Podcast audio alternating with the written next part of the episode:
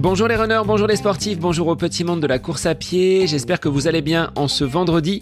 Eh ben, j'ai le plaisir de vous retrouver pour un nouvel épisode du podcast À côté de mes pompes, le 125e épisode. Alors c'est une semaine de coupure pour ma part après un gros volume hein, sur le mois écoulé et je dirais même depuis l'été avec en octobre cette course de 10 km du côté d'Orléans, c'est foulé de l'Indien, bouclé en 39 minutes et 20 secondes. Alors je précise à ma montre, hein, pour ces chronos, les temps officiels, pourtant c'est des 10 km qui sont mesurés, labellisés, j'avais quelques secondes supplémentaires. Et dimanche dernier, un 10 km bouclé du côté de Fleury-les-Aubrais en 38 minutes et 40 secondes. Alors là encore, à ma montre, hein, j'avais 15 euh, à 20 secondes de plus, dans le même timing que du côté de l'Indien au sud d'Orléans. Alors ce décalage entre ma montre et le chrono d'arrivée, m'interroge un petit peu. Donc je ferai appel, je pense, à Jérôme Maire ou à Greg du podcast de Nakan pour avoir plus d'explications. Mais je suis satisfait parce que les progrès sont là. Entre ces deux courses, j'ai gagné plus de 30 secondes. Le profil qui plus est de cette course du côté d'Orléans n'était pas plat. Il fallait passer à deux reprises par une montée, ce qui forcément quand on est sur un 10 km a tendance à nous ralentir. Il faut en tenir compte. Donc j'ai un petit peu revu ma copie puisque en mars dernier, je vous annonçais lors d'un épisode qu'en 2022, sur ce premier trimestre, j'avais régressé. Et eh bien en novembre, à l'heure où les feuilles tombent, je retourne tout simplement ma veste car j'ai la sensation aujourd'hui d'être bien plus armé pour réaliser ces courses et améliorer mes chronos. Alors le déclic, euh, sans faire un épisode, hein, puisque je pourrais revenir dessus assez longuement, c'est sans doute produit durant ma préparation estivale lorsque j'ai attaqué cette euh, course des foulées des dunes en préparation j'ai repris du plaisir à courir, j'ai retrouvé cette envie d'aller me faire mal entre guillemets à l'entraînement. Donc cette année est quand même bonne. Après cette traversée du désert en mars-avril, j'ai euh, complètement revu ma copie et cette fin d'année sera consacrée également à des courses plaisir de type corrida. C'est plat, ça va relativement vite pour garder un petit peu de vitesse. Je débuterai 2023 par un semi-marathon prévu aux alentours du mois de mars avec une préparation qui elle sera totalement hivernal. Alors je vous invite dès maintenant à venir évoquer vos objectifs de cette fin d'année et peut-être déjà si vous l'avez anticipé, si vous l'avez programmé, quelles seront vos courses pour l'année 2023. Les réseaux sont ouverts, Facebook, Instagram, laissez-moi un petit message et on en discute.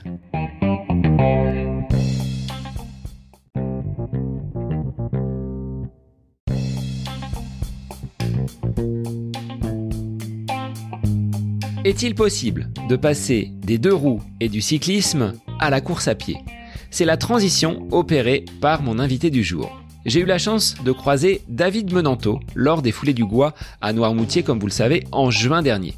Alors David est le vainqueur de l'une des deux courses phares de cette manifestation, à savoir la course à marée descendante. Il s'agit d'effectuer un aller-retour sur ce mythique passage du Gois et David a littéralement volé sur l'eau il gagne cette course avec plus d'une minute d'avance.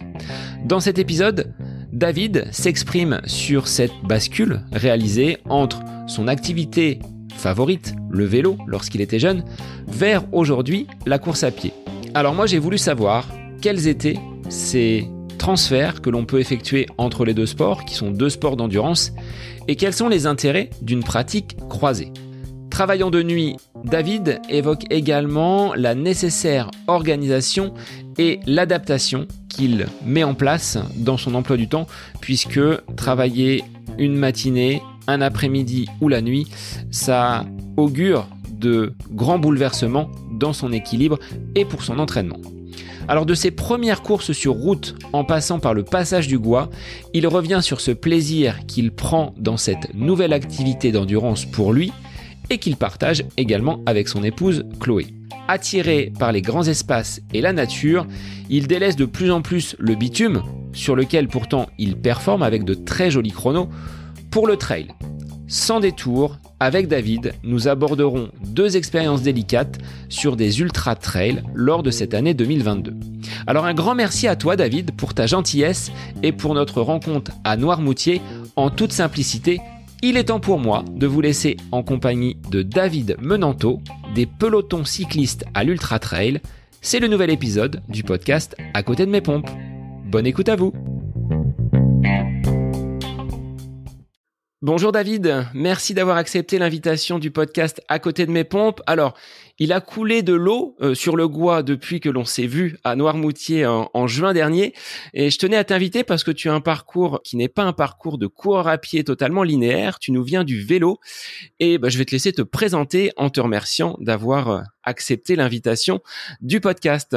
Bienvenue à toi. Bonjour Sébastien et merci pour euh, l'invitation. Donc je me présente, je m'appelle David Menanto et j'ai 33 ans.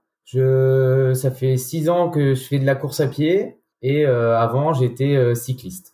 Donc ma profession c'est technicien de maintenance industrielle chez Atlantique à La Roche-sur-Yon. Ancien cycliste, pourquoi avoir lâché le, le vélo? Les différents tours de roue étaient, étaient suffisants pour toi et tu voulais passer à, à autre chose? En fait, euh, pour commencer, j'ai fait du vélo à partir de 11 ans jusqu'à 19 ans. Donc, euh, je suis monté de catégorie au fur et à mesure pour euh, être en deuxième catégorie. J'ai eu la chance de, courir avec le POC, le Club des Sables d'Olonne, où j'ai pu faire des courses comme les plages vendéennes et la vallée de la Loire. Mais arrivé à 19 ans, c'était compliqué pour moi d'allier le travail et le vélo, parce qu'on sait que le vélo est assez chronophage. Donc euh, j'ai arrêté pour reprendre le vélo qu'en 2016.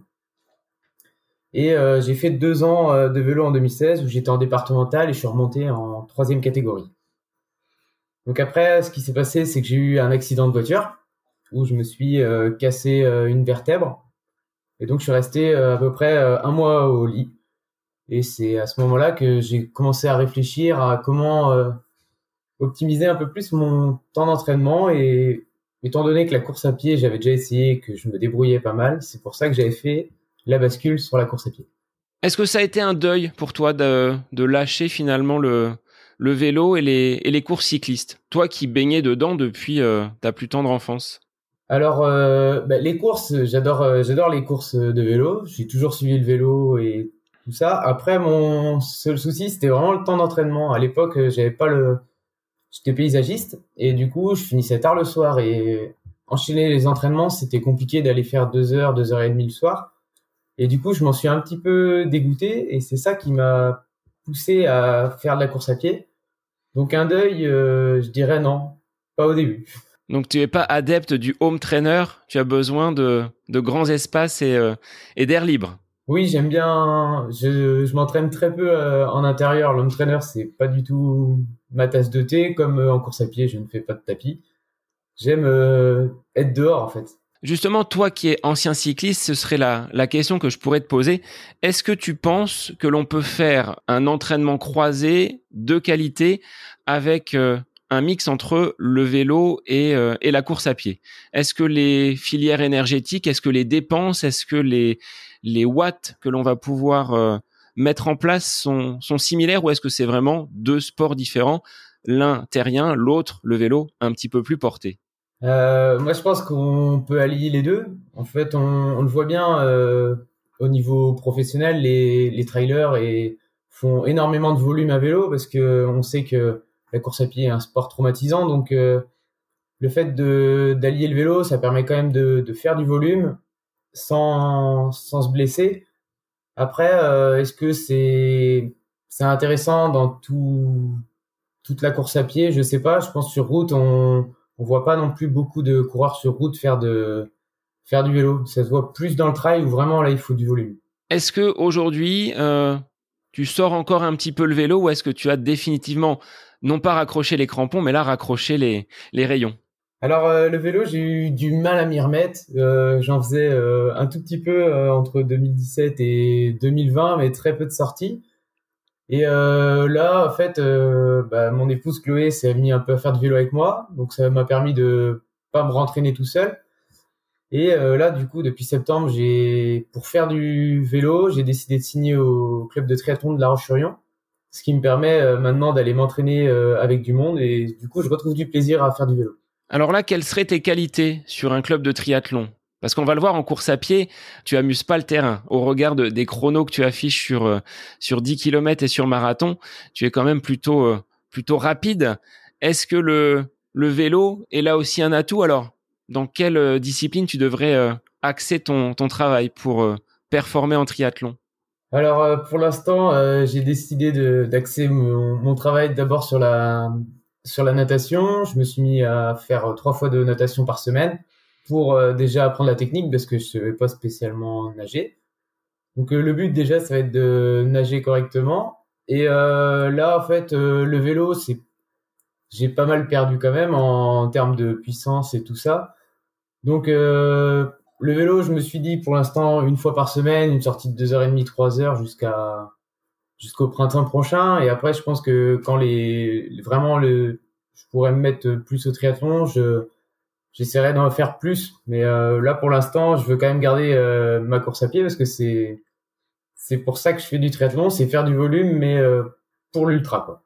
Alors l'ultra, on va on va y venir, mais auparavant, bah, je voudrais savoir comment tu t'es mis à la course à pied parce que tu évoques un accident de voiture, une vertèbre qui t'a cloué au lit pendant quelques quelques semaines. Ensuite, le cheminement, ça a été lequel? Comment tu es arrivé à bah, chausser des baskets et euh, à te mettre à la, à la course à pied, toi qui étais cycliste depuis ta, ta plus tendre enfance En fait, euh, quand on était en primaire, on faisait euh, les crosses à l'école et après on avait continué. J'ai continué avec les crosses au collège où j'avais gagné toute, enfin chaque année j'ai gagné les crosses. J'ai pu faire les, les championnats départementaux et régionaux en UNSS et les championnats de France en troisième aussi. Et euh, du coup, euh, ce qui s'est passé, c'est que ben, le club de La Roche en athlétisme m'avait contacté à cette époque-là, mais vu que j'étais mordu de vélo, je m'étais pas mis à l'athlétisme. Donc, euh, en fait, ce qui s'est passé, c'est que je savais que la course à pied, ça me plaisait, euh, ça me plaisait beaucoup, que j'avais des, quand même des prédispositions. Donc, c'est pour ça, en fait, que je me suis tourné vers la course à pied euh, en septembre 2017 j'ai fait, euh, je me suis entraîné euh, sur sur juillet et août et j'ai fait un premier 5 km, euh, non un premier 8 km pardon sur Dompierre-sur-Yon et où j'avais eu, j'ai fini deuxième. Premier galop d'essai, premier podium avec un chrono sur 5 km parce que j'aime bien voir les, les chiffres moi de mes, mes invités. là c'était sur 8 km. Mais, 8 km oui. Mais oui, une semaine après je faisais un 5 km et à l'époque j'étais en 18-30. D'accord, donc pas si lent que ça pour une première euh, compétition. Est-ce que là, finalement, le, le volume, l'endurance et cette euh, difficulté, hein, l'entraînement de vélo, c'est loin d'être simple. Est-ce qu'on peut faire un transfert entre la course à pied et ce que tu avais déjà comme euh, bagage, on va dire, d'endurance et de d'aérobie peut-être avec le, le vélo? Est-ce qu'on on peut faire des passerelles? Bah, en fait, euh, le vélo, c'est, c'est quand même, oui, un sport d'endurance comme la course à pied. On travaille beaucoup à des, à des rythmes cardiaques, euh, enfin, pas trop élevés. Donc, euh, c'est aussi ce qu'on essaye de faire en course à pied. Après, euh, faut savoir que les deux sports sont, sont liés au goût de l'effort. Enfin, faut, faut quand même beaucoup s'entraîner pour, pour être bon. On n'a pas le choix de, d'être régulier dans nos entraînements. Euh, faut pas avoir peur de sortir plusieurs fois par semaine. On peut pas non plus euh, faire euh, trop la fête euh, le samedi soir si on veut être performant. Donc sur pas mal de points, c'est des sports qui se rejoignent. Alors moi, toi, ce qui me rebute un petit peu, j'ai un beau vélo look carbone hein, qui est juste derrière le mur là où on enregistre, mais il sort pas souvent, parce que mon épouse, elle désespère un petit peu de le voir prendre la poussière. Elle dit pourquoi tu as acheté un tel vélo? Dans la région où j'habite, il y a beaucoup de vent. Alors je sais pas du côté de de la Vendée si c'est également le cas, mais sortir pour des sorties relativement longues hein, en vélo, bah, il faut quand même du mental. Est-ce que là aussi euh, cette expérience en vélo forge peut-être ton expérience aujourd'hui en course à pied? Est-ce que ça a été euh, là sur un transfert non pas physique, mais sur le plan mental Est-ce que ça ça a pu euh, avoir des, des conséquences positives sur ta montée en puissance et le fait que tu sois déjà très performant dès tes premiers pas en course à pied euh, c'est vrai que le vélo, c'est ça forge le caractère quand quand il fait pas beau, mais qu'on doit sortir, euh, on n'a pas le choix, faut y aller. le, c'est vrai que quand on arrive sur une fin de sortie où, on est vraiment fatigué, qu'on a mal géré son parcours, qu'on revient de face, faut, faut être costaud, faut se dire bon ben je vais rentrer plus calmement, mais le but c'est d'avoir le volume. Donc oui, le vélo, je dirais que ça forge le mental et même sur les courses quand on, quand on est enfin toujours à l'arrière du peloton parce que on a on est en difficulté ce jour-là et tout ça, c'est ça forge le mental de s'accrocher aussi.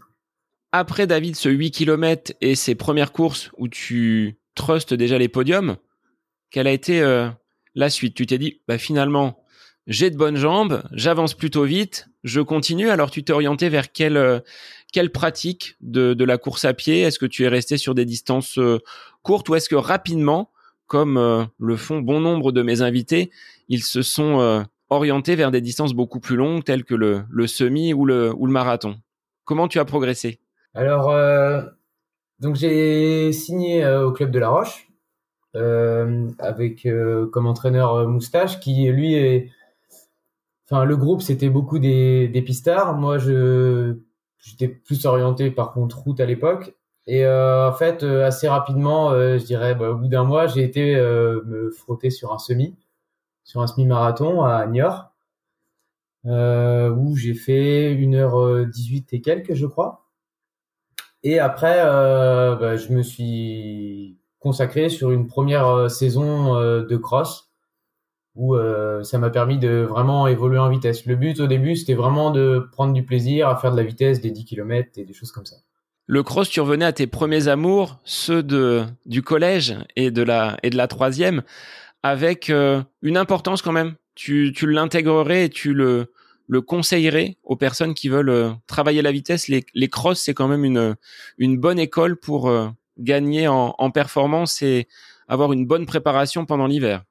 Ouais, le, je pense que tout le monde le dirait. Les cross, c'est vraiment une école de l'athlétisme. C'est, enfin, c'est vraiment très dur parce que enfin il y a vraiment un très gros niveau c'est ce qui m'a un peu surpris euh, la première année que j'ai fait les crosses c'est que on peut pas se relâcher euh, faut vraiment toujours être à fond le couteau entre les dents donc euh, oui ça fait beaucoup euh, travailler et enfin et c'est un gros socle d'entraînement pour les courses du printemps on voit beaucoup de personnes qui sortent des crosses et qui vont aller chercher des chronos sur 10 km parce que on, on développe vraiment de la vitesse et du foncier pour pour ça et tu as été surpris de ta capacité avec un timing aussi court, en l'espace d'un an, d'atteindre un tel niveau de performance. Donc c'est que tu avais quand même peut-être des prédispositions, mais tu as réussi à convertir tes, euh, tes capacités sur le vélo avec les chaussures aux pieds.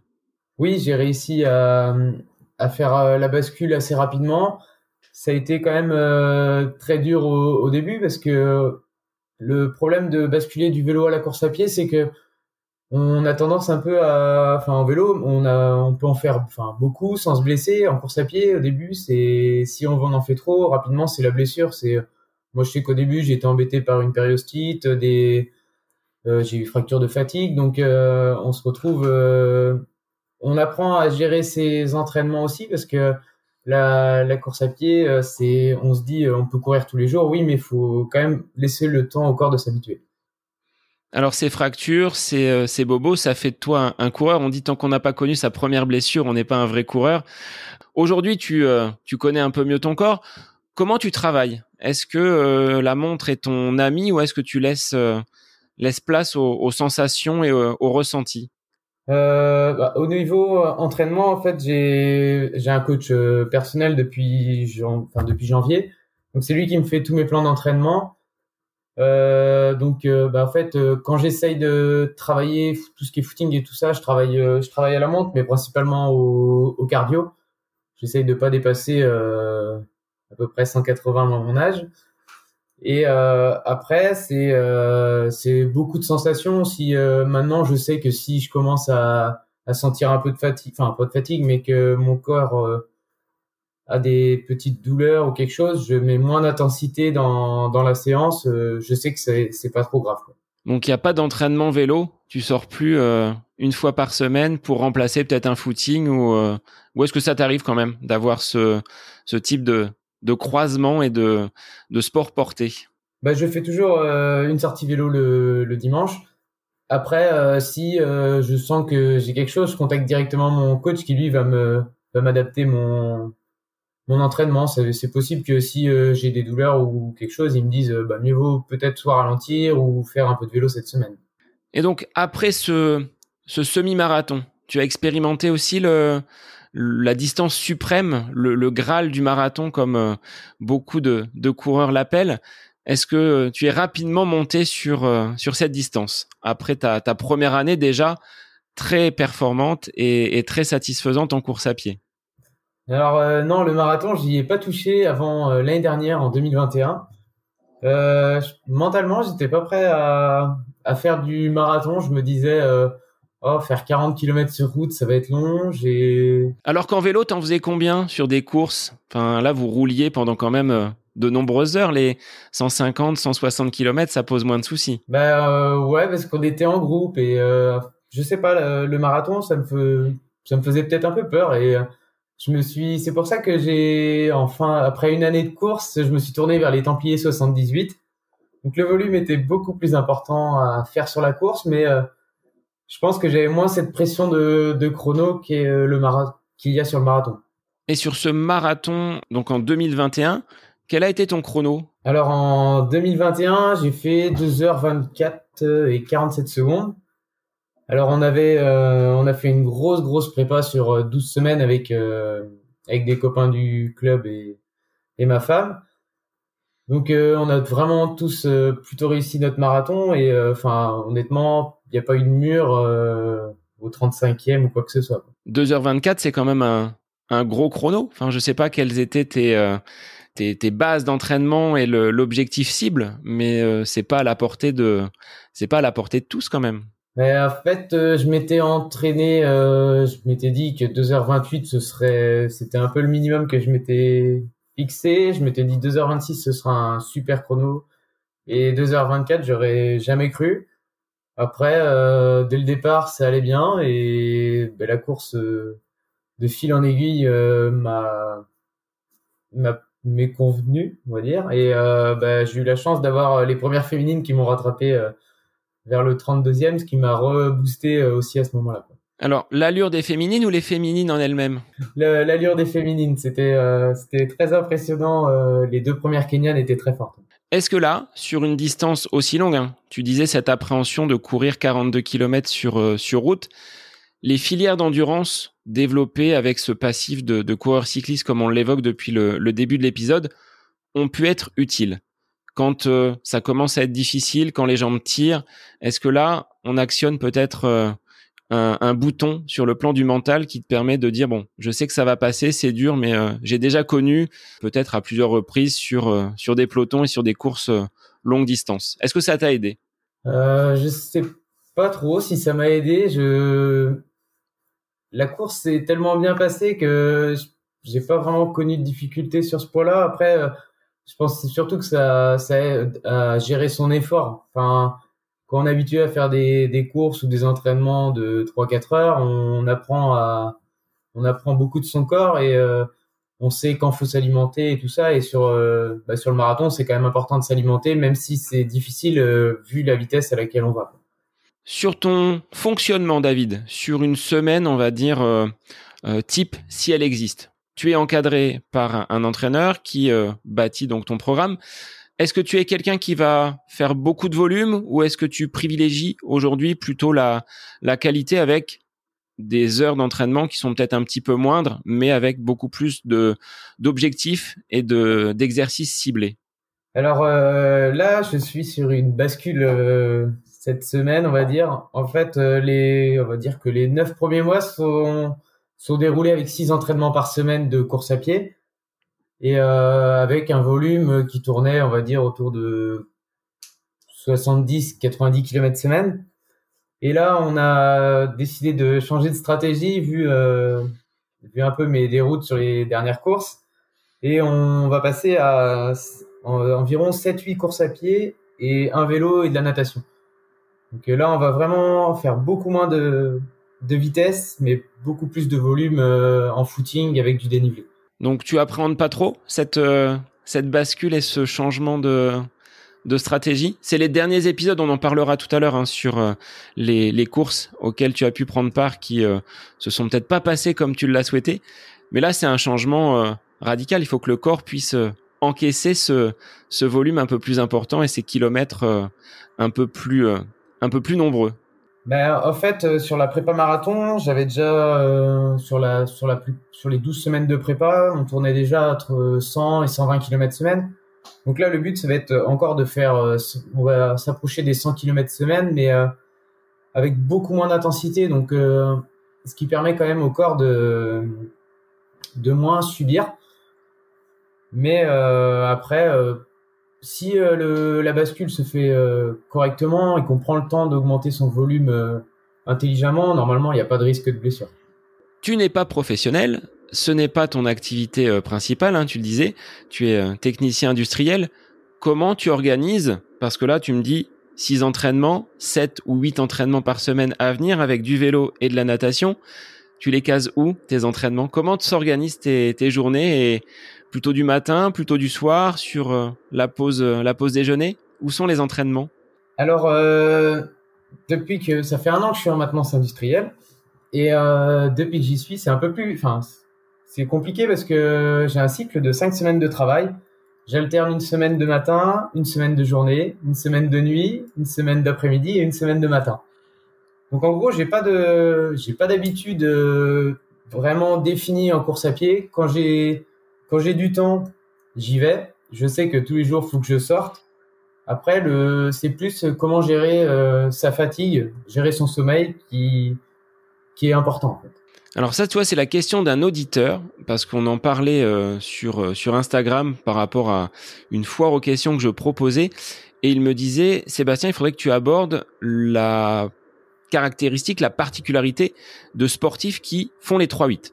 J'en ai un devant moi, David, donc tu vas pouvoir répondre. Quand on fait les 3-8, on sait que le sommeil est un facteur important dans la récupération. Donc comment tu arrives à calibrer ton sommeil de façon, on va dire, importante pour euh, tenir la route et quand même intégrer tes, entraînements avec bah, la difficulté. Hein. Le travail de nuit, c'est pas le travail de jour, c'est pas un travail de poste. Comment ça se, comment ça s'organise et quelles seraient tes astuces pour euh, pouvoir tenir dans la longueur? Ben euh, après, c'est une bascule. faut savoir s'écouter principalement. le, les semaines, moi, je sais où je suis plus fatigué, c'est les semaines de matin donc, c'est les semaines où on essaye de, soit on charge un petit peu moins, ou soit on met un petit peu moins d'intensité. Euh, c'est quand je finis les 13 heures, euh, je rentre, je mange, je fais une sieste de trois quarts d'heure, une heure, parce que sinon le sommeil il est assez court, hein, c'est à peu près 6 heures de sommeil dans la nuit. Quand je suis d'après-midi, il n'y a pas de, il a pas de souci, euh, parce que j'ai le temps de m'entraîner le matin et on a beaucoup moins de fatigue.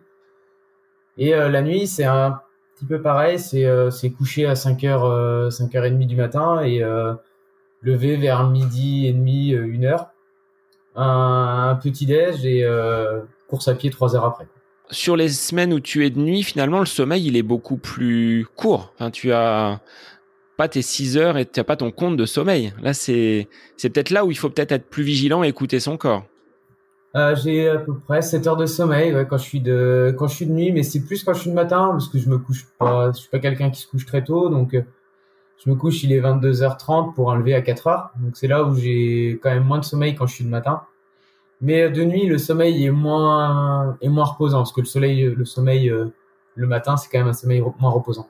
Donc tu arrives quand même à organiser ton entraînement sans qu'il y ait de de grosses baisses, de chutes de, de, rythme ou de chutes de, motivation ou de performance, malgré cette, euh, euh, cette rotation hein, sur euh, ces 3-8 et sur ces 5 semaines?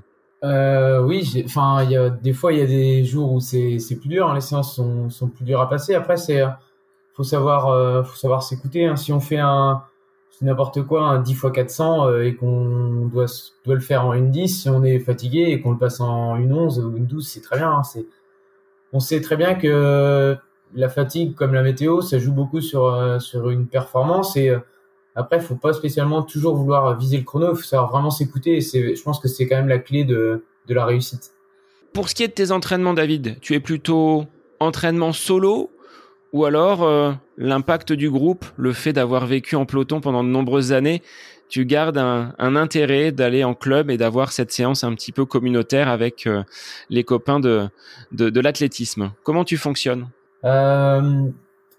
Du coup, moi je suis au club du, du Poids et Survie. On a notre entraînement VMA qui est le mardi soir.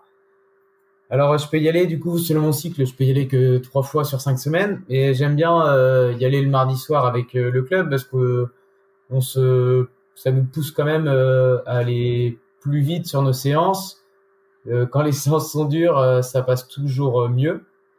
Et après, on sait aussi qu'on a une bonne ambiance dans le club et ça fait, ça porte vraiment, ça porte vraiment. Est-ce qu'il n'y a pas un danger parce que moi je, le connais, hein, quand on fait des séances sur piste ou en club, d'aller au-delà de ses allures parce qu'on se tire un petit peu la bourre. Tu dois être plutôt devant, mais euh, avec les lièvres qui te, qui te courent derrière, ou est-ce qu'il y a encore des gens plus rapides que toi dans ce club du, Poiré Survie? Euh, bah, Il y, a des, très bons coureurs, on est, euh, je suis quand même un, un, peu devant, mais je suis pas non plus le... Il y a des gars qui vont très vite et du coup, euh, ils me portent sur les, sur les sur les courtes distances, ils sont plus rapides que moi, je pense. Après, euh, faut savoir, enfin, faut savoir s'écouter. Je vois le week-end dernier, j'ai fait un travail de 30 km et le mardi suivant, j'ai, j'ai pas joué les premiers rôles. Je savais que si, euh, si j'allais faire la VMA avec eux devant, euh, j'avais risque de blessure. Donc après, faut savoir, faut savoir s'écouter et se respecter aussi. Est-ce que tu as basculé parce que toi, j'étais en course hier du côté d'Orléans et je regardais les, euh, les premiers du, du semi-marathon, puis même sur les, les personnes qui étaient euh, sur ma course du, du 10 km. La plupart sont passés en, en carbone. Est-ce que toi, tu as également euh, succombé aux sirènes des, des, chaussures carbone? Tu me diras quel modèle. Hein. Moi, je suis pas contre le fait de, de citer les marques sur le podcast. Est-ce que toi, tu y trouves un, un avantage? Et déjà, est-ce que tu y as succombé? Alors moi, je suis un, je suis un fan de chaussures de running. Je m'y intéresse beaucoup, beaucoup. Euh, oui, ça prend moins de place que les vélos quand même. Hein. Pour stocker, c'est plus facile. Ça coûte moins cher aussi. non, mais les euh, les chaussures carbone, j'ai basculé l'année dernière pour la prépa marathon. Honnêtement, euh, j'avais pris une paire pour euh, l'entraînement, une paire pour la pour la compétition en tant que telle. Euh, le gain, moi, je le vois pas en termes de vitesse.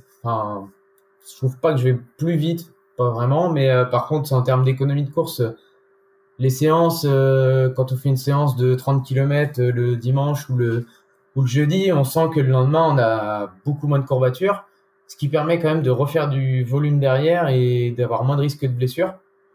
Sur la course en elle-même aussi, on a, on a moins cette fatigue, par exemple sur un 10 km, au bout du 6-7e, on a moins de fatigue musculaire, sur le semi, c'est pareil je pense que le gain, il est là, c'est qu'on arrive à garder notre, euh, notre vitesse longtemps. Bah, je pense que toi, aujourd'hui, on est lundi, il est 14h35, euh, euh, j'ai pas mal au mollet, je suis pas plié en quatre, alors que la course a été quand même assez, euh, assez brutale. Enfin, 10 km, on est à fond du, du début jusqu'à la fin, et j'en ressors plutôt satisfait. Donc, je partage ton avis. Après, je serais incapable de mesurer aujourd'hui le gain, on va dire, en, vitesse et le nombre de secondes que peut entre guillemets me, me rapporter ces, euh, ces chaussures carbone. En tout cas, est-ce que comme les chaussures, tu es euh, adepte de des nouvelles technologies, des euh, des réseaux type Strava ou autre, ou est-ce que tu es complètement hermétique à toutes ces solutions un peu digitales? Bon, Strava, je j'utilise, j'ai pu utiliser, j'ai réutilisé. En fait, parce que l'entraîneur peut avoir son mot à dire en disant tu ne mets peut-être pas toutes les séances en libre accès pour masquer un petit peu une, une préparation. C'est parfois une entente entre le sportif et son athlète. Bah après c'est oui c'est une entente mais euh, moi je sais qu'il a pas de souci avec ça. En gros vu que je paye quelqu'un j'estime que tout le monde euh, ne doit pas profiter de, de la prépa euh, gratuitement quand même et en plus les les séances que que je fais ou que il faut quand même pouvoir les les encaisser enfin faire je sais que par exemple la prépa marathon, ouais, je l'avais tout détaillé sur euh, sur mon Strava, mais tout le monde n'est pas capable de faire 120 km en semaine avec des volumes de 30-35 km le jeudi et autant le dimanche. Quoi. Et encore moins sur les allures que tu euh, que tu affiches, ce serait envoyé peut-être au casse-pipe certains, certains suiveurs de, de Strava. on est passé un petit peu rapidement sur le début de, de cette carrière pédestre. L'impact de, de ton épouse dans ta mise à la course à pied, est-ce qu'il n'y a pas un lien entre une pratique commune? Parce que ton épouse pratiquait le basket, il me semble, et toi, l'ancien cycliste, vous êtes retrouvés sur euh, ce sport commun. Est-ce que le partage est également au cœur de votre euh, passion et passion commune que vous partagez aujourd'hui? Ben en fait, euh, quand on s'est connu, je faisais plus de sport. C'est l'époque où je courais plus et elle, elle faisait du basket, elle faisait beaucoup de basket. Et du coup, je pense que c'est ça qui a fait que j'ai repris la course à pied. Et après, bah, du coup, j'ai eu la bascule sur sur la course à pied. Et en gros, avec Chloé, on s'est mis à courir, mais un peu en décalé. Elle a commencé un peu après moi. Elle a dû commencer deux ans après moi. Et bah, du coup, elle, elle a complètement laissé tomber le basket parce qu'elle s'est retrouvée plus dans un sport individuel. Donc après, bah, en ayant Chloé qui fait de la course à pied, on va dire que au quotidien c'est facile parce que elle, si elle veut s'entraîner, euh, je sais ce que c'est et je comprends qu'elle parte s'entraîner. Et moi, si je vais m'entraîner, c'est pareil. Après, on a la facilité aussi d'avoir euh, des entraînements en commun, les au club du Poiré aussi. Euh, on a des amis aussi en commun pour pour aller pour aller courir. Donc honnêtement, c'est c'est très facile euh, d'allier les deux avec euh, Chloé. Alors dans cette pratique en couple, David, est-ce que euh, Chloé, ton épouse, a les mêmes aspirations que toi? Est-ce que vous partagez l'amour du bitume ou est-ce que vous avez des, des pratiques et des, et des envies différentes sur le plan de la, de la course à pied? Bah, En fait, Chloé est plus... elle fait ce qu'elle a vraiment envie de faire elle, si un jour elle a envie de, de refaire de la route, elle refait de la route. Si elle veut faire du trail, elle fait du trail. Après, euh, elle aime quand même. Euh, elle a eu, euh, elle a pas pu finir le marathon de La Rochelle parce qu'elle s'est blessée, donc ça l'avait un peu vaccinée de la route. Là cette année, elle va y retourner, mais un peu en mode un peu plus cool. Mais sinon, non, elle aime beaucoup le trail aussi. Elle fait du format jusqu'à 60-70 km. Donc on est, euh, ça nous permet aussi d'aller en montagne pour s'entraîner euh, quand on le peut. Est-ce qu'il y a un petit côté de challenge entre vous deux au niveau des, des compétitions ou euh, des défis que vous pourriez vous lancer Celui qui arrive le deuxième ou le dernier à ce point-là fait la vaisselle ou passe l'aspirateur? Est-ce que c'est sujet à, à, polémique ou pas du tout? Est-ce que c'est toujours dans une bonne entente? Et comme tu le disais tout à l'heure, tu sais à quel moment elle doit s'entraîner, elle sait que toi tu vas avoir ça euh, au programme de, ta semaine, donc euh, ça ça s'ajuste et ça se tuile plutôt bien. Non, on n'est pas en mode compète l'un contre l'autre, euh, pas du tout. Non, justement, ça nous ça nous booste l'un l'autre, je pense. quand il y en a un qui va s'entraîner et que l'autre a pas trop envie, ça, on se dit bah si, il faut que j'y aille, elle elle y va ou moi j'y vais, donc donc non, non, c'est plutôt, euh, c'est plutôt dans la bonne humeur. Après, euh, c'est plus euh, des fois, si on va sur, on passe devant une ville où on a couru, on se dit ah toi t'as fini deuxième là, moi j'ai gagné. On, on se chambre un peu des fois comme ça. Alors, tu le disais, ça vous permet de partager des, week-ends. Et lorsque je t'ai croisé donc euh, à Noirmoutier, euh, bah, j'ai été m'entraîner sur une petite route et puis euh, bah, je t'ai aperçu à côté du camping-car. Donc, le camping-car est un bon moyen pour partir à droite, à gauche, réaliser des, des petits séjours comme en trail ou comme sur ce week-end-là du côté de Noirmoutier. Oui, en fait, on a acheté un, un van l'année dernière euh, pour que ce soit plus facile euh, pour après les courses, euh, si on veut se, se doucher ou alors même sur sur les trails quand on part en montagne, ça nous permet de de partir sur le week-end, d'avoir beaucoup moins de fatigue avant le avant une course et de pas avoir un logement à chaque fois à, à payer.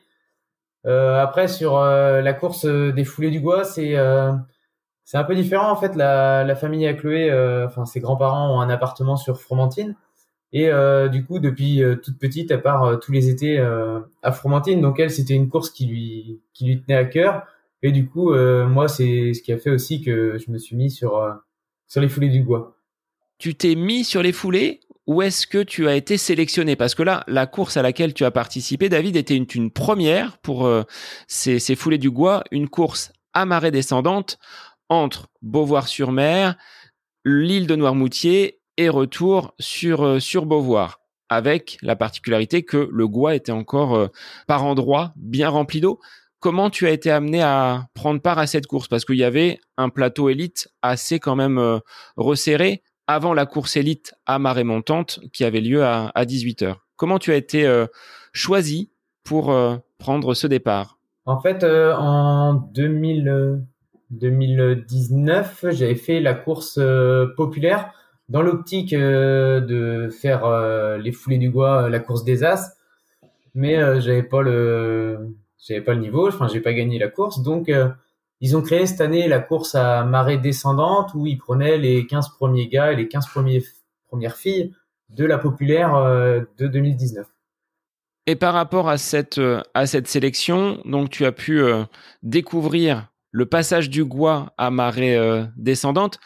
Pas si simple parce que l'eau était encore bien présente quand tu as pris le départ à 13 heures.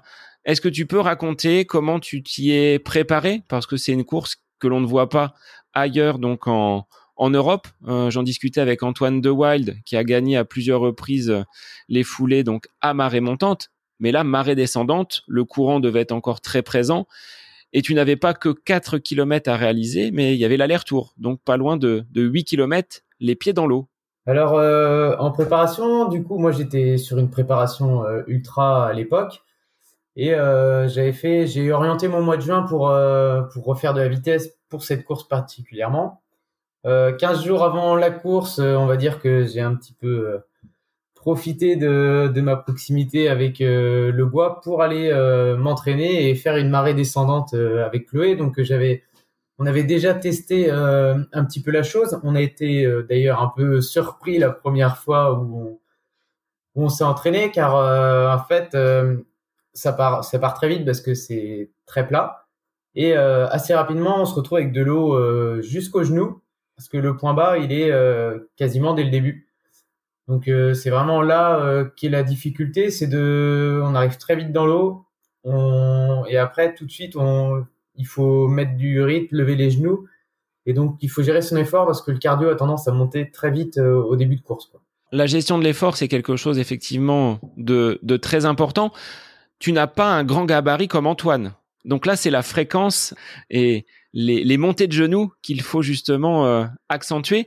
Le cardio, il monte à combien sur euh, une telle épreuve? Est-ce que tu l'as peut-être observé, débriefé avec ton, ton entraîneur derrière? Euh, J'ai pas regardé euh, mon cardio, mais je pense que oui, on ne devait pas être loin des 190 pulsations minutes. Après, j'ai une grosse cadence en course à pied. Souvent, je tourne entre 185 et 190 pas par minute.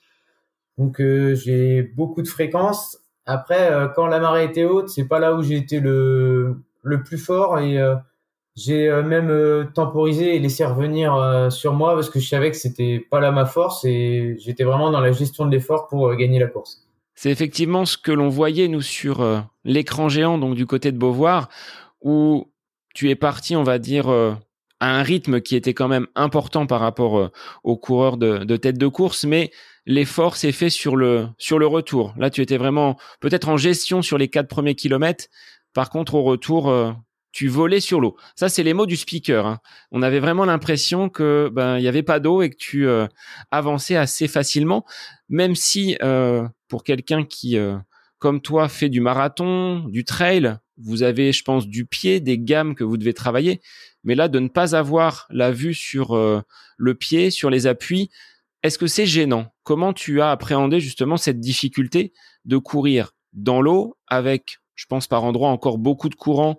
Comment ça se comment ça se gère et comment tu es arrivé à garder le le cap sur euh, ces 8 km aller-retour entre euh, Beauvoir-sur-Mer et Noirmoutier? En fait, c'est c'est assez surprenant, mais on a une, on a quand même une vue sur euh, sur le Gois parce que l'eau, euh, vu qu'il n'y a pas tant d'épaisseur d'eau que ça, ça va rester sur 30-40 euh, cm, on voit quand même où on met nos pieds. Mais on nous brief avant le début de course en disant ne regardez pas vos pieds parce que sinon vous allez vous faire vous allez vous faire emporter par le courant sans vous en rendre compte et vous allez, vous avez un risque de tomber sur le, sur le côté. C'est ce qui est arrivé sur le début de course. En, gros, on s'est retrouvé, euh, c'était filmé par un, quad. Donc, vous nous avez dit, restez bien à droite pour que le quad vous filme. Et euh, en fait, arrivé, euh, on arrivait dans la partie haute en eau et euh, les coureurs se sont fait quand même pas mal pousser vers l'extérieur. Il y a eu des chutes. Je crois que c'est Momo Serbouti hein, qui a dû tomber. On l'a vu sur les, sur les images. Il est vrai que bah, tu perds vite tes repères et peut-être que le quad était euh, plus gênant que opportun pour vous, même s'il faisait le bonheur des, euh, spectateurs de l'autre côté euh, du rivage. Non, mais je pense que c'est bah, c'est toujours peut-être un peu troublant parce qu'on n'a pas l'habitude souvent d'avoir des, caméras comme ça, mais c'est nous qui nous sommes pas fait une fois qu'on l'a doublé, on est resté sur la droite alors qu'il fallait vraiment se mettre au, milieu de la chaussée. C'était vraiment la clé parce que le milieu de la chaussée est un peu plus bombé, qui fait que c'est là où il y a le moins d'eau et euh, donc euh, et là où on est sûr de pas se retrouver sur le côté là où il y a les pierres. Après, il y a quand même pas mal de passages en, pavé qui sont pas non plus euh, très bien jointoyés avec bah, le, la marée qui ravine beaucoup. Pas de, pas de bobo, pas de cheville qui vrille. Là, ton, tes appuis suffisamment euh, toniques font le, font le travail pour pouvoir justement enchaîner sans avoir une grande, grande foulée. Oui, c'est un peu la peur qu'on a, euh, ces passages en pavé, parce qu'on se dit euh, si- mon pied euh, tombe au mauvais endroit, peut-être que j'ai un risque de tomber. Après, avec le travail du pied, les, enfin les crosses, le trail, je pense que j'ai plutôt des bons appuis qui m'ont permis de de pas être trop embêté sur ces passages-là. Alors, comment tu as vécu le retour? Tu étais seul au monde face à ce, face à ce Goua. À quel moment tu t'es dit c'est bon, c'est dans la poche et je vais arriver en tête sur cette course? Donc, euh, première édition, hein, marée descendante, 8 km aller-retour. À quel moment tu t'es dit c'est bon? Bah, honnêtement, quand j'ai fait demi-tour euh, à Beauvoir, euh, je savais qui était deuxième. Je savais que c'était Alban, qui est un très bon coureur, mais je savais que j'étais plus rapide que lui. Et après, le l'écart qu'il y avait avec le troisième était tellement grand que je me suis dit, dès Beauvoir, euh, si tu baisses pas d'intensité, euh, c'est sûr, euh, c'est pour toi. Donc j'ai tout fait pour pour garder le rythme, et je pense même que j'en ai remis. ça m'a remotivé et remis une couche. Et quand les derniers hectomètres se sont profilés avec la foule, quelle a été ton, ton émotion, ton ressenti à l'approche de la ligne d'arrivée? Bah, c'est une course qui fait qui fait vraiment plaisir euh, de qu'on ait autant de monde comme ça à l'arrivée. C'est pas c'est pas commun. C'est bah, ça donne euh, des frissons et ça ça pousse euh, pour la fin de course. C'est vraiment c'est vraiment une des plus belles épreuves de Vendée à, à faire quand même si on aime si on aime le le Gois. euh, c'est vraiment top à faire quoi. Et qu'est-ce qu'il en reste quelques mois après? Quelles ont été les, les retombées, le, le retentissement dans ton entourage, dans les personnes qui te suivent après cette victoire Alors, c'est certes pas la course à marée montante, mais quand même, elle a cette difficulté parce que ben, elle faisait deux fois plus que la, course des, des As entre guillemets. Tu as été sollicité, tu as été félicité et euh, personnellement, qu'est-ce que tu en tires euh, à froid là, avec quelques semaines de, de recul? Bah, j'en suis, oui, j'ai été félicité par mon entourage, par les, par les amis, surtout que, vu qu'elle était diffusée, tout le monde a pu voir la course et voir comment, enfin, c'était un effort euh, pas commun. On en a discuté aussi un peu avec Momo Serbouti et Mathieu Dudigament à l'arrivée, qui eux avaient fait les As déjà et ils ont dit euh, qu'elle était pas plus facile que les As. C'était, l'effort est très long, c'est le double. Donc ils ont dit eux qu'elle a été très dure. Donc euh, c'est toujours, euh, pour moi, c'est, c'était, c'est encourageant d'entendre ça, surtout que grâce à cette victoire, je gagne mon billet l'année prochaine pour les As.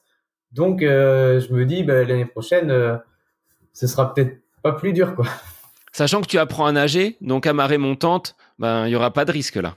Ouais, mais je pense que je vais manquer un peu de, un petit peu de vitesse par rapport au plateau et euh, aussi un peu de, de d'amplitude au niveau de mes jambes. Est-ce que tu as déjà hâte d'aller défier cette euh, euh, marée montante sur ce passage du Gois, donc en, juin prochain?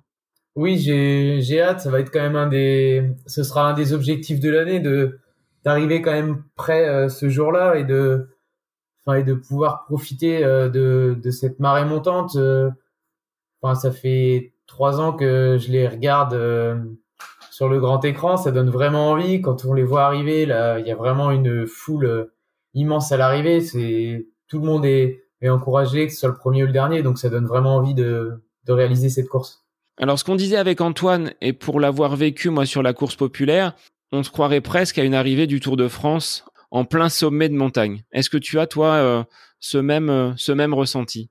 Oui, je pense que j'ai ce même ressenti. Euh, Enfin, on voit même, euh, enfin, sur les, les as, il y a même la foule qui, qui s'ouvre presque devant eux. Les, ils sont obligés de mettre des cordes pour euh, retenir le public. Tout le monde veut voir, tout le monde encourage fort. Ça donne. Je pense que ça doit donner du frisson à l'arrivée. Déjà que sur la marée descendante, c'était le cas. Donc là, ça va être impressionnant. Comme tu l'avais fait pour cette course à marée descendante, est-ce que tu prévois des sessions d'entraînement à marée montante? Ou est-ce que c'est peut-être trop dangereux? Parce que là, euh, marée descendante, tu sais que il y avait seulement 30 à 40 cm d'eau. À marée montante, c'est peut-être plus compliqué d'aller s'entraîner. Euh, je sais pas encore comment je vais faire. Je je suis pas trop pour euh, le faire à marée montante. Je sais que ça présente des risques et j'ai pas envie de de prendre des risques un peu inutilement, enfin pour un plaisir euh, personnel. Donc je préfère peut-être que j'y retournerai et faire une ou deux fois une marée descendante où j'apprendrai quand même à avoir une foulée euh, intéressante dans l'eau plutôt que de, de faire euh, la marée montante et de peut-être prendre des risques euh, inutiles. On se donne rendez-vous, David, pour cette édition en 2023. Bon, je pense que je ferai peut-être la populaire si on, programme à nouveau un week-end donc du côté de, de Noirmoutier. après ces foulées du Gois, tu as passé un été également sportif puisque là, tu as changé complètement de, de terrain. Fini le bitume pour toi avec cette orientation plutôt trail. Comment est venue cette, euh, cette bascule? Envie de, de voir autre chose? Là, c'est peut-être le côté paysagiste qui ressort, cette volonté de, de grands espaces et de, et de belles vues. Comment tu as euh, organisé ton, ton été? Tu étais déjà en préparation hein, au moment de ces foulées du Gois. Euh, C'était la petite parenthèse avec cette course atypique, mais tu étais déjà dans la préparation d'ultra. Quels étaient-ils et, Qu'est-ce que tu ambitionnais sur euh, ces, euh, ces trails longue distance? Alors en fait, euh, mon année s'articulait principalement autour de ces deux courses, donc le Val d'Aran en Espagne qui se déroulait début juillet et Nice by UTMB qui lui se déroulait le, vers le 25 septembre. Donc le but de ces courses c'était de faire l'UTMB en 2023 et vu que l'UTMB a changé un peu toute sa réglementation de, au niveau qualification de course, maintenant il faut avoir des running stones pour participer euh, à l'UTMB. Et ces running stones, on peut les avoir qu'en faisant des courses euh, d'un label UTMB. Donc c'est pour ça que ces deux courses-là étaient sous label UTMB. Donc euh, je voulais les faire j'ai articulé toute ma saison autour de ça. J'avais fait pas mal de, j'avais fait déjà des 100 km, 80 km en début de saison pour me préparer. Et après, bah, les courses ne sont pas tout à fait passées comme prévu. Alors le Val d'Aran, qu'est-ce qui s'est passé? Jusqu'où tu as été? Et qu'est-ce que tu en as tiré peut-être euh, derrière comme comme enseignement? On va dire que on ne perd pas, mais on apprend. La première course en juillet, elle n'a pas été à la hauteur de tes, de tes attentes alors Alors euh, non, pas à la hauteur de mes attentes, mais euh, j'ai vraiment pris beaucoup de plaisir. J'ai arrêté ma course au kilomètre 72 sur 160. Euh, en fait, je suis parti un peu vite. J'ai eu la chance de partir avec avec des athlètes bah, de niveau pro. Donc je suis parti un peu trop vite. Je pense que je l'ai payé après, mais j'avais ralenti pour que ça se passe bien. Et puis j'ai eu des douleurs au niveau pulmonaire. Donc après, je savais que j'avais au kilomètre 72, j'avais encore 20 bons kilomètres à plus de 2000 mètres d'altitude. Donc j'avais pas envie de prendre trop de risques en pleine nuit. Donc j'ai préféré mettre le clignotant et arrêter. Donc j'ai quand même appris qu'il fallait que je gère mieux mes, efforts si je voulais durer sur tout sur toute la enfin, sur la longueur. Et euh, après, euh, je me suis dit, euh, faut que tu quand même que tu t'écoutes. Si tu as des douleurs pulmonaires, est-ce que c'est est-ce que c'est grave ou pas? Il faudra voir ça sur les courses qui vont suivre. Est-ce que le fait de s'entraîner au niveau de la mer sur le passage du Gois, bah, c'est pas un inconvénient pour aller euh, chatouiller des sommets en haute montagne? Parce que on voit souvent hein, les, les trailers qui performent sont des gens qui euh, sont habitués euh, à la montagne. Déjà avec le fait d'avoir du pied, d'être habitué au terrain, aux montées, aux descentes. Mais là, la, capacité à monter en altitude, est-ce que toi, tu vois un inconvénient? Ou est-ce que ces problèmes pulmonaires ont été solutionnés? Mais en fait, j'ai pas eu d'autres euh, problèmes pulmonaires. Après, j'en ai discuté aussi avec euh, du monde. On m'a dit peut-être que c'était juste euh, des douleurs thoraciques parce que t'as as énormément sollicité ta respiration. T'étais en peut-être en sur-régime au début et avec l'altitude, t'as peut-être trop sollicité et c'est ça qui t'a fait que c'était des douleurs pulmonaires, mais rien de grave. Donc, vu que j'ai pas été embêté à Nice et sur d'autres courses dirais que c'est derrière moi tout ça. Après, c'est sûr que c'est compliqué de s'entraîner pour euh, pour l'altitude euh, chez nous. Maintenant, on essaye d'aller en montagne un peu de temps en temps. Après, le principal problème, c'est pas vraiment notre capacité à, courir sur les crêtes ou euh, ou à monter. On est, enfin, moi je, le vois bien, c'est pas là que je perds du temps. Là où on perd du temps, c'est vraiment en descente parce que on manque de, technique. Et puis moi, physiquement, j'ai pas les quadrilles pour pour me retenir autant qu'eux en descente et, envoyer autant qu'eux, on va dire. Donc ça, c'était cette première course en juillet. Tu avais euh, de quoi te rattraper du côté de, de Nice avec là un format euh, 100 miles, c'est ça? 165 km avec des conditions, si je ne m'abuse, qui n'étaient pas des plus euh, des plus niçoises. On était loin du, du soleil et, du côté enchanteur de, de la promenade des Anglais. Oui, c'est ça. On est, on a été prévenu euh, la veille euh, pour le lendemain qu'il euh, fallait qu'on emmène notre kit grand foie. Donc, c'était une couche supplémentaire, un pantalon imperméable, un bonnet. Donc, ça a été encore du poids en plus à, emmener sur nous. Donc, la course s'est plutôt bien déroulée dans son ensemble jusqu'au 90e kilomètre où je perds un groupe avec qui j'étais, enfin avec avec Quentin Debar qui lui finit sixième derrière. Et euh, le fait de l'avoir perdu en haut d'une descente, ça m'a un peu perturbé et euh, ça m'a coupé euh, les jambes. Et derrière, j'ai vraiment galéré pendant, on va dire, 20 km presque pour retrouver des sensations.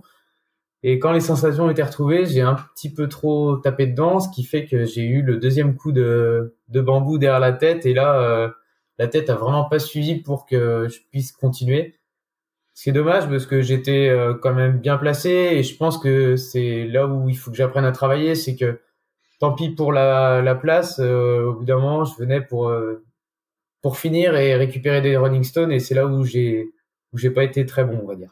Le simple fait de finir aurait suffi à te donner la, le droit de participer à, à l'UTMB où il fallait quand même un, un certain temps? Euh, Ça aurait juste suffi. En fait, tout le monde, tout finisher peut avoir euh, des running stones. Après, euh, c'est les running stones donnent des, des chances euh, de tirage au sort pour l'UTMB. Donc, même si on termine, on n'est pas sûr d'être qualifié, mais on a, on a un droit à des tirages au sort pour un ou deux ans, je crois. Qu'est-ce qu'il en ressort de ces deux tentatives d'ultra du côté des Pyrénées et du côté de, du côté de Nice? Tu l'as débriefé, tu vois les axes d'amélioration. Comment tu vas organiser maintenant ta fin de, ta fin de saison? Est-ce qu'elle s'arrête là? Est-ce que euh, en octobre 2022, euh, tu es déjà en, congé tourné vers 2023 ou est-ce que tu as envie d'autre chose, David, avant de, de tourner la page de cette belle année 2022 quand même, avec les foulées du Gois? Mais euh, le sportif que tu es n'a peut-être pas dit son dernier mot. Non, j'ai j'ai pas prévu d'arrêter encore cette année. De toute façon, je suis pas quelqu'un qui se repose beaucoup sur une année. Euh, là, je vais pratiquer, je vais faire le 70 km du Red Light euh, du côté de Saint-Jean-de-Mont en tant qu'accompagnateur euh, de Chloé. On s'était dit qu'on devait faire les Templiers normalement, mais mon travail m'a empêché de, le faire, donc on va faire les Templiers ensemble ce qui me fera un bon bloc d'entraînement pour la haute du Père Noël aux, herbiers, le 133 km que l'année dernière j'avais pas pu terminer parce que je m'étais tordu la cheville donc euh, cette année j'y vais revanchard on va dire. Alors est-ce qu'il y aura en 2023 des des grosses échéances auxquelles tu vas te te préparer pour obtenir peut-être ces, euh, ces running stones? Alors l'année prochaine, j'ai pas encore trop réfléchi. J'aimerais bien remettre un bloc en janvier avec le dernier homme debout en Vendée, qui m'avait bien plu cette année. Après, je sais pas encore si je vais chercher une qualif pour l'UTMB ou alors euh, si je tente un 100 miles autrement. J'avais des pistes avec euh, le 110 km euh, du Restonica Trail en Corse, peut-être le 160 du GRP ou retourner au 160 du Val d'Aran. Templier 105, j'ai pas encore préparé mon année, mais elle se tournera quand même vers le trail, l'ultra trail, on va dire. Sans oublier donc la course des As à Noirmoutier, donc à marée montante, et la route dans tout cela les, les 10 km, les marathons, c'est terminé. Tu as fait une croix dessus. Tu en as assez du bitume. Euh, je sais pas. la course des, des As, oui, c'est sûr. Après, euh, vu que je vais faire du tri, je vais remettre quand même un peu les, les baskets. Euh, j'ai envie de faire du duathlon aussi, donc il va falloir que je refasse de la vitesse. Donc c'est possible que j'aille chercher un chrono sur 10 km après, sur semi et marathon, pas encore, je pense. Mais euh, sur 10 km, j'aimerais bien en faire un peut-être euh, au mois de mars, je sais pas. Alors pour le triathlon, je pourrais te donner le, le numéro de Brice, mais que tu dois connaître. Hein. Il pourra justement te t'aiguiller par quelques par quelques conseils. Oui, Brice qui est très fort, mais euh, je suis loin d'avoir son niveau en triathlon. Alors, en termes de séance, David, par rapport à ces entraînements, là, tu disais, euh, je manque de cuisses, je manque de, de, capacité à affronter les, les descentes. Quelles seraient finalement tes, tes séances préférées pour préparer du trail? Parce qu'en Vendée, on ne peut pas dire qu'il y a un gros, gros dénivelé. Est-ce que tu arrives quand même à trouver de, de quoi te, te faire mal aux, aux cuisses et, aux ischios? Euh, En Vendée, en fait, c'est compliqué d'aller euh, faire ce qui nous manque, c'est pas vraiment du dénivelé, parce que des fois, je sais que nous, pareil, on a un parcours qui fait un kilomètre 7 et on a 100 mètres de dénivelé à chaque fois. Donc, si on veut faire euh, du volume, c'est facile de faire une heure et demie avec 1000 mètres de dénivelé. Après, le problème, c'est euh, s'entraîner à faire des, des, grandes descentes où on se retient, où on casse de la fibre. En Vendée, c'est plus compliqué. Il y a le, ce qu'on appelle un peu le pont des soupirs. C'est un pont d'autoroute euh, mais c'est vraiment des très courts en fait. Donc euh, c'est compliqué, faut faut aller en montagne, il n'y a pas trop le choix. Après, euh, c'est le coup de pouvoir y aller. Est-ce que tu te prévois des blocs, des séjours d'entraînement? Vu que vous disposez maintenant d'un van pour pouvoir vous déplacer, est-ce que tu euh, penses intégrer peut-être un week-end pas trop trop loin pour aller justement casser de la fibre et trouver des descentes qui soient suffisantes pour progresser et aborder de la meilleure des façons ces, euh, ces prochains trails bah, au mois de au mois de d'août l'année dernière, on avait déjà fait un week-end euh, en montagne pour s'entraîner. Après, on, a, on avait quand même euh, fait au mois d'avril un 100 km dans du côté de la Transebrac. On avait fait une course du côté d'Otakam.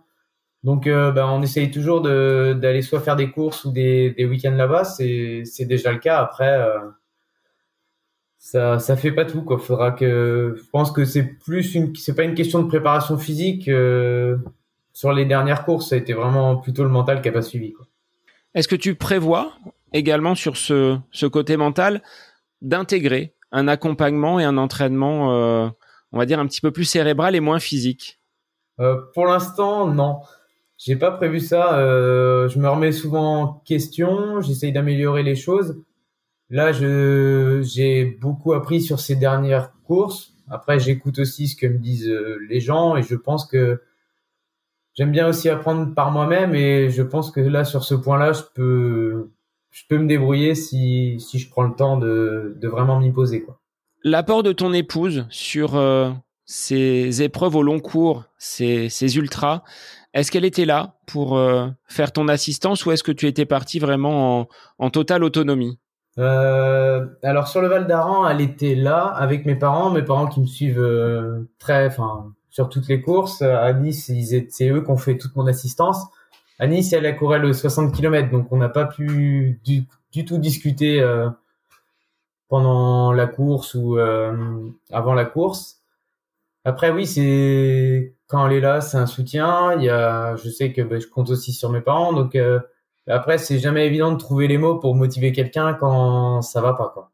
Et c'est ce que tu as vécu et c'est ce que tu ne souhaites pas revivre. Enfin, tu te mettras dans, dans des conditions euh, encore meilleures sur euh, bah, peut-être un troisième ou un quatrième ultra de cette, de cette envergure en partant moins vite. Ça, c'est la, la note à toi-même. David, euh, mets le frein à main sur les premiers kilomètres et ne cherche pas la tête de course. C'est ça, je pense qu'il faut que que je fasse attention euh, peut-être un peu plus à, à mon cardio parce que j'ai quand on enfin j'ai pris le temps d'analyser euh, ça avec quelqu'un qui me disait qu'au début mon cardio était un peu élevé dans la première montée donc c'est donc je l'ai payé parce que je pense qu'une fois qu'il est monté le cardio il redescend plus une fois que tu as basculé dans un rythme, on va dire, au-dessus de ce que tu avais prévu, c'est peut-être difficile de le faire, euh, de le faire redescendre derrière. Bah avec la descente, euh, si il, a, il avait redescendu, mais ce qu'il y a, c'est que j'ai passé presque une heure ou une heure et quart avec euh, plus de 170 pulsations, donc sachant que sur un ultra, c'est pas trop bon. Donc derrière, on laisse de l'énergie et ça peut avoir joué aussi là-dedans. Moi, David, je te souhaite de passer donc une belle fin d'année 2022 avec encore des objectifs. Là, on voit le compétiteur. On n'a pas envie de, rester sur. Euh, est-ce qu'on peut dire un échec? C'est pas finalement un échec. Tu as vécu des choses, tu as appris, mais tu as envie quand même de finir une course et de ne pas rester sur euh, ces deux abandons entre guillemets. Bah, on apprend plus d'une défaite que d'une victoire, mais euh, oui, j'ai pas envie de rester sur une fausse note cette année. Enfin, c'est c'était mes deux gros objectifs. Je les ai pas réussis et euh, là, euh, j'aimerais bien finir quand même sur une belle perche sur un ultra et euh, montrer que je suis capable de finir un 130 km. Si des auditeurs, des personnes donc qui viendraient écouter le podcast souhaitent entrer en contact avec toi, par quel, euh, par quel biais on peut venir te, te solliciter, discuter, échanger avec toi, ou même sur euh, les, les foulées du Gois, hein, si des personnes sont euh, désireuses de prendre part à la course à marée descendante, toi qui en es le, le spécialiste, premier vainqueur, donc on peut pas faire mieux. Par quel moyen on peut te, te contacter? Bon, on peut me contacter principalement sur, je dirais, Instagram et sur Facebook. Après, sur Strava, si on, je suis en profil public, donc c'est pareil. Si on veut me, si on veut commenter une séance pour euh, après discuter, il euh, n'y a pas de souci non plus. Je suis, je suis ouvert et souvent je réponds aux, aux questions des gens. Eh bien, merci à toi, David, de t'être livré sur ton parcours d'abord de cycliste, ensuite de coureur à pied plutôt sur bitume et désormais coureur d'ultra. Donc moi je te souhaite un, un, bon vent et je te remercie d'avoir euh, pris du temps pour te livrer aux auditeurs sur, euh, sur ton parcours. Ben, merci beaucoup à toi Sébastien d'avoir pris le temps de, de m'écouter et puis euh, bonne continuation. Et pour les auditeurs, ben moi je vous dis à la semaine prochaine pour un nouvel épisode du podcast À côté de mes pompes. Bonne semaine à vous.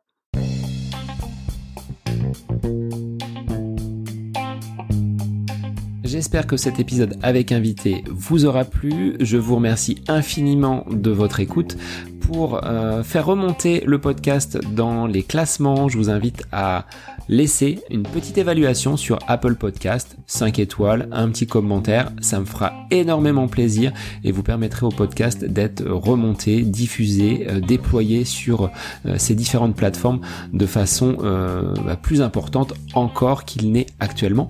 Et puis je vous invite à me retrouver sur les différents réseaux, hein, Facebook, Instagram. Laissez votre petit message, votre commentaire, ça me fait plaisir d'échanger avec vous. Si vous avez des questions, si vous voulez euh, voilà, échanger sur quelconque sujet en lien avec la course à pied, mais pas que, parce que le sport c'est une philosophie de vie et c'est une passion qui nous anime de façon commune, donc n'hésitez pas à venir échanger avec moi. Sur ce, je vous souhaite une bonne fin de semaine, un bon week-end et je vous dis à la semaine prochaine pour un nouvel épisode du podcast À côté de mes pompes.